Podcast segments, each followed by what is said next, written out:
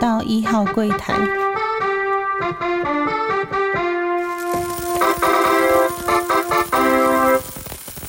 大家好，欢迎收听初一数，我是主持人 Q&A。那本周一样是海湾派练剧场的部分。那这一集的节目呢，主要会讲话语速还是稍微偏慢，那希望大家能见谅。那内容呢，有一半是做近期呃小孩他们回去的状况的更新。那因为是算是特别的体验，因为他们在心情上的转换啊，或是在学习成长的过程当中，呃，这种比较细节的变化。啊，他们要怎么克服呃语言不一样上面的障碍啊，或者是说生活上的一些障碍，呃，我觉得算是还蛮值得记录下来的地方，所以在这边跟大家分享。另外呢，因为呃前一阵子，包含到最近，呃，在金融业的股票市场上面波动也稍微比较大一点，因为一直发生一些借管的现象，然后不论是挤兑啊，还是说呃银行要倒闭的状况，都一直发生。所以会用一个稍微长一点点的时间，跟大家分享一下前一阵子对于金融类股的感想跟观察，然后现在也还是一样持续会在追踪这些金融的尝试。那希望大家会喜欢这一集的节目哦。那更新一下，呃，家里的状况。太太他们回去之后已经算是第三周了。那第三周的情况，呃，刚好。岳母去做一个回诊的动作，就是到医生那边去做了一些抽血啊，然后看了 X 光。医生很神奇的说，呃，所谓的状况啊，病况有改善。那我们也觉得，嗯，这是好事。只是他的不舒服可能没有降得太快，就是情绪上啊，或者是用药上面造成的。副作用的不适，可能还是让他觉得会比较低落一点点。那希望一切都慢慢好起来。然后太太的心情也是随着这些事情上上下下。那带小孩有一定的辛苦，照顾病人也有一定的辛苦。希望我能在他身边陪他，但是目前看起来几率是比较低，所以我们还是处于一种远距离恋爱的方式。那电话上面去叮咛小朋友的事情，他们也，呃，因为都按扩音或者是按视讯，或许也会打扰到我岳母，所以讲起来呢，他们也都不一定会真的听进去，所以教导上面真的是比较有难度了。再来是小孩他们上学的状况，老大呢。他开始会面临到一些考试，他字可能都看得懂，那可能不知道是用注音去拼呢，让他都看得懂，或者是他真的看得懂几个国字。但是上周出现比较神奇的现象，让我们夫妻就是不知道该哭还该笑。第一个就是他考试考的英文，但他却没有考满分，然后他自己也不知道自己错在哪里。再来是他考中文的部分，老师真的有考试。那问他会不会写呢？他也答不出个所以然。重点是的重点是，到了周五，老师把大家的考卷啊，一周的那些功课都发回来。我们发现他的考试上面竟然都没有成绩。然后有问他说：“那其他同学也有成绩吗？”他说：“有啊，有三个同学考了一百分。”所以呢，就是 老师可能担心他受挫，也担心我们家长。可能紧张到跳脚，就是他可能连写都不太会写，连考试都回答不太出来，所以老师没有给分数，意思就是不予置评。那你觉得这样子，家长是该哭还是该笑呢？这种神奇的状况啊，我们也不知道会持续多久，希望他能渐渐的好起来。那天有稍微叮咛他一下，然后也给他小鼓励。可是讲电话讲到一半，躲在桌子底下，那我也觉得就是很无助，也很难过。然后另外再找办法让他慢慢的能适应上那种台湾小学中文的学习，让他慢慢上轨道。想说我有给他两个月的时间，慢慢跟上其他的同学，希望他能够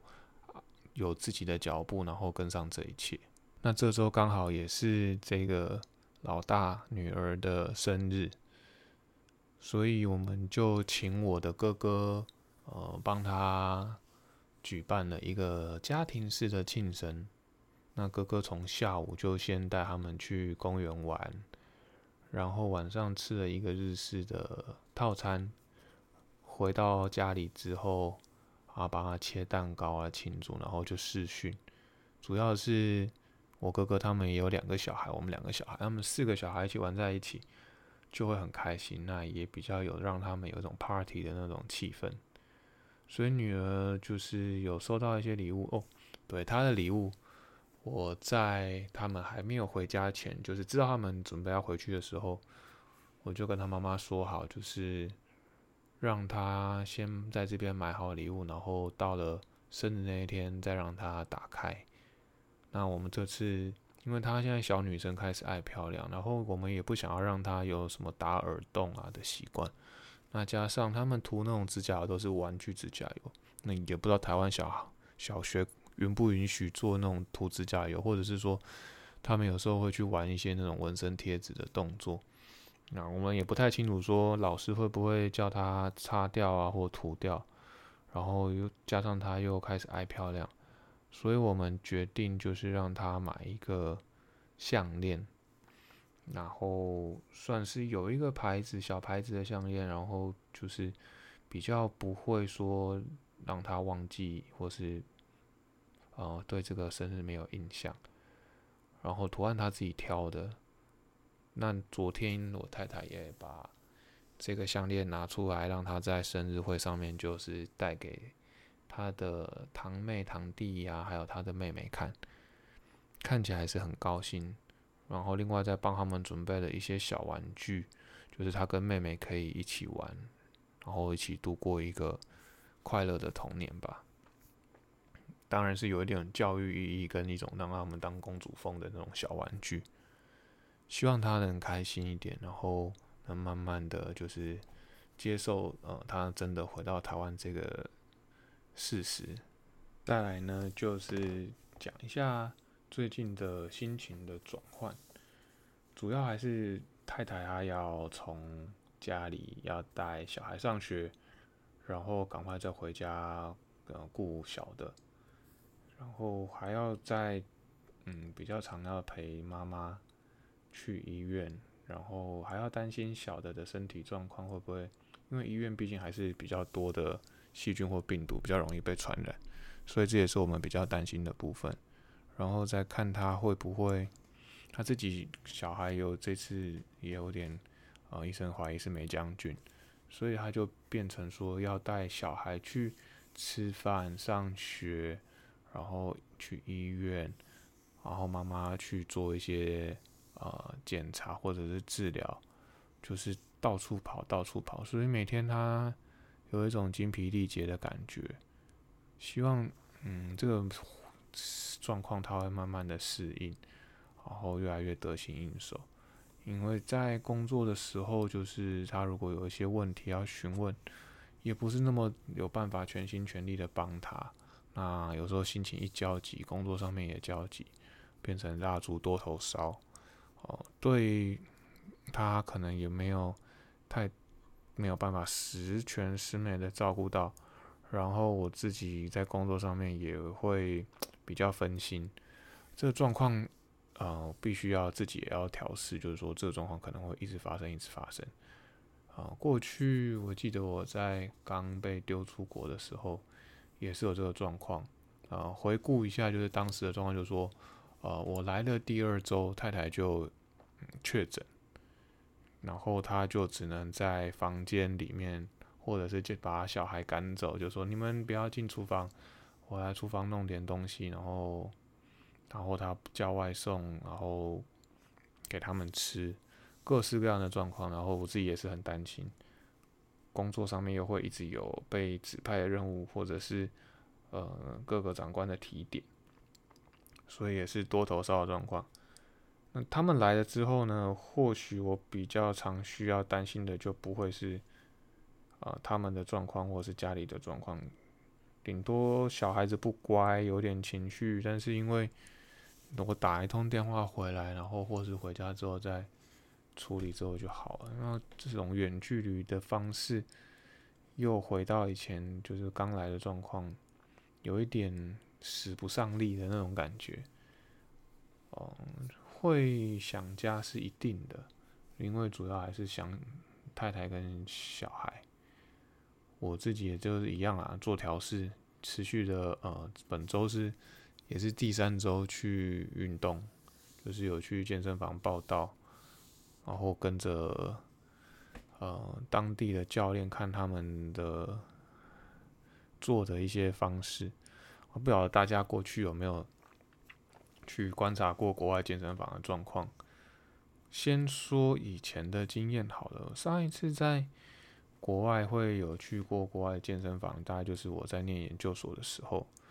学校的话，它就是用学生证就可以进去所谓的 gym 就是啊体育馆。体育馆里面上一次有提到说，因为我们是呃篮球比较著名的学校，所以学校里面的呃健身器材其实就算非常的完善，因为都是那些未来要成为 N NBA 球员的那些。呃，校队的人在使用设备也比台湾先进很多，然后他们在于那种就是从小的教育在体育上面那种根深蒂固，你可以看到他们都非常的自主，然后也都知道该怎么做，然后该怎么训练，他们就可能是从小到大文化上的不一样，你会觉得呃，真的对他们对于运动真的是。很有概念，然后对于自己身体的管理也是非常的妥当，我只能讲妥当啊。然后你可以发现他们就非常的纪律了，就是他光在就是体育馆的墙上就直接写 discipline 了，就是他们都是非非常遵守这些纪律，然后跟持之以恒。每一个呃健身房他们都有一定的管制。哦，我记得当时好像就是一个学期三十块美金，让你可以无限次的出入那个学校的健身房。课程的话，应该我记得也是免费，只是我当时都没有呃涉略太多。然后我自己现在健身房刚上一集有提到，就是他给你一个呃一个密码，所以你可以二十四小时的进入啊进进出出。然后有一些课程都不是太早就是太晚，所以也不太适合。我觉得就是比较起来，跟台湾，嗯，相对上费用会比较低一点点，然后进出的自由程度也比较高。设备或许我现在参加的设备或许没有像我以前在学校的好，也没有台湾的好。但是它的空间真的非常的空旷，也就是说，大部分的器材啊，或者是说，呃，那些杠铃、哑铃、杠片，全部都是自自己用，所以就变成说，嗯，自己的自主性要很高，然后你也必须知道自己要做什么。如果真的不行的话，你要上教练课的话，就是再另外做安排。希望就是自己也能持之以恒啊，因为。毕竟六日真的也没什么太多的事情，然后这周有再去海边走一走，主要去海边走一走，其实是看到那个小孩的生日啊，然后就觉得说哇，他们要去聚餐，那我自己一个人如果在家孤零零的，然后拿个便当帮他们庆生，所以在生日当生日会的那个当天下午，因为毕竟有点时差。所以我就先出门去了一个海边用餐，然后看着不错的风景，然后跟小孩子连线一下，然后开开心心的度过这下午，让好像有一种同步的感觉，然后有种陪伴的感觉，感觉还不错，然后也是一种回忆。本周大家比较关心的议题就会是在于说。市场的利率有点偏高，然后一家一家银行发出了警讯。自己之前有做一点点美股呃金融类股的反向，那一方面主要都是作为避险用，但是在这两周呢，突然就是大涨了十多个 percent。这状况其实，当然你说哦，你你开始有有一个有一档股票或是一档 ETF 有获利啊，是不是很很高兴啊，或者很恭喜？但是其实呢，我觉得主要是在工作上面的压力会比较大，因为呃，银行毕竟会去收取利息。银行收取利息，或许在前段的时候有有享受到所谓的利差，然后前一阵子去年可能看到一些银行股啊，或者是他们表现都很好，但是在于利率高到一个程度的时候，会慢慢的发生客户违约的状况。今年来讲的话，呃，一应该从从去年一整年到今年。利率大概涨了一倍多到两倍，那每一个人或者是每一个企业跟银行，或者每一个银行抓的基准利率都不一样，但是他们基准无论如何基准利率都还是会 follow 所谓的 Federal Reserve 的呃 Fed Fund Rate 去做一个调整。通常所谓的无风险利率就是所谓的二十年期的美国公债去作为基准。那在于这个利率持续上升的情况之下，呃，很多人他们原本缴的利息，譬如说啊，他每一个月需要缴一万块台币，瞬间他可能要缴到两万多到三万。在国外啊，光国内台湾的升息没有那么严重，但你相对的会想说，哇，他原本要缴的利息加均，你的感觉就说。我原本呢，我的薪水扣掉我的利息啊，可能还有一些就是绰绰有余，但这样还要还要还本金呢。所以你看哦，如果你的利息多了三倍之后，这种生活压力或许或许就慢慢的加大。反观企业也是，它本来的营运成本，呃，也比过去多了很多，那开始就会发生一些企业的呃违约的情况。然后银行的话，啊，这次主要是发生一个流动性的状况。那我觉得这流动性它应该不是只是单纯的说，呃，大家啊呃纷纷的挤兑啊，或者是说大家到银行门口挤兑去提领的状况。其实讲一个简单的概念，就是说，如果你有在网络上申请一些约定账号啊，或者是说一些金融转账，其实企业他们在运用那个线上转账的话，通常那个金额都非常的可观，就是说，他可能一笔转账的金额，就是你在那边大排长龙，所有的人要提领的钱的加总，可能都没有他一个 click，就是他按一下键盘的金额还要大。所以，呃，挤兑是现象，是我们要观察的现象。实际上，挤兑会造成呃所谓的银行流动性风险，再加上呢。呃，我们银行本身在拆借的时候，需要一些时间，或者是说需要一些成本。银行可能我今天呃给一个人的利率大概是，假设你来存款，我给你三趴，然后我借给人的话，假设只有四趴好了。那在这种快速升息的情况之下，我可能我的啊，要给你的钱也瞬间变成十趴。可是我借给人家的钱，如果调整的不够快，或者说这个利息的差距不够大的，一存一借之间的利息差距不够大的时候，银行很容易造成一个亏损的情况，或者是说就是会，如果它就快速的提领或者是什么，就是嗯利率的在变化上面会造成。如果大幅的升值的时候，会造成银行很大的压力。当然，相对的，在大幅贬值也有另外的、另外的那种贬值的压力。我在现在的呃角色，有或许会还是会遇到一些这种，就是一存一借、一存一借的资金控管的状况。啊，每一个银行他们一定都会有相对的风险系数去做一个运算，所以这次 S V B 他们。在一月的时候就可以发现说一些蛛丝马迹，他们的呃高阶主管开始在卖股票或者是什么，因为嗯银行在内控的时候一定会做一些风险的系数的控管，如果要发生到今到前两天那种啊很紧急的状况，其实中间一定有很长的历程，一定有常常跳出警讯啊，或者是一些现象会发生，绝对不会是到了最后一天，然后你跟大家说啊我要违约或者我不行了。嗯，通常一定事出必有因，一定是如果要再观察一下后续的那种现象，或者是到底会发生什么事，哦。很，市场上或许看起来是相对乐观，除了金融业持续呃大跌以外，但是相对的科技类股好像影响不大。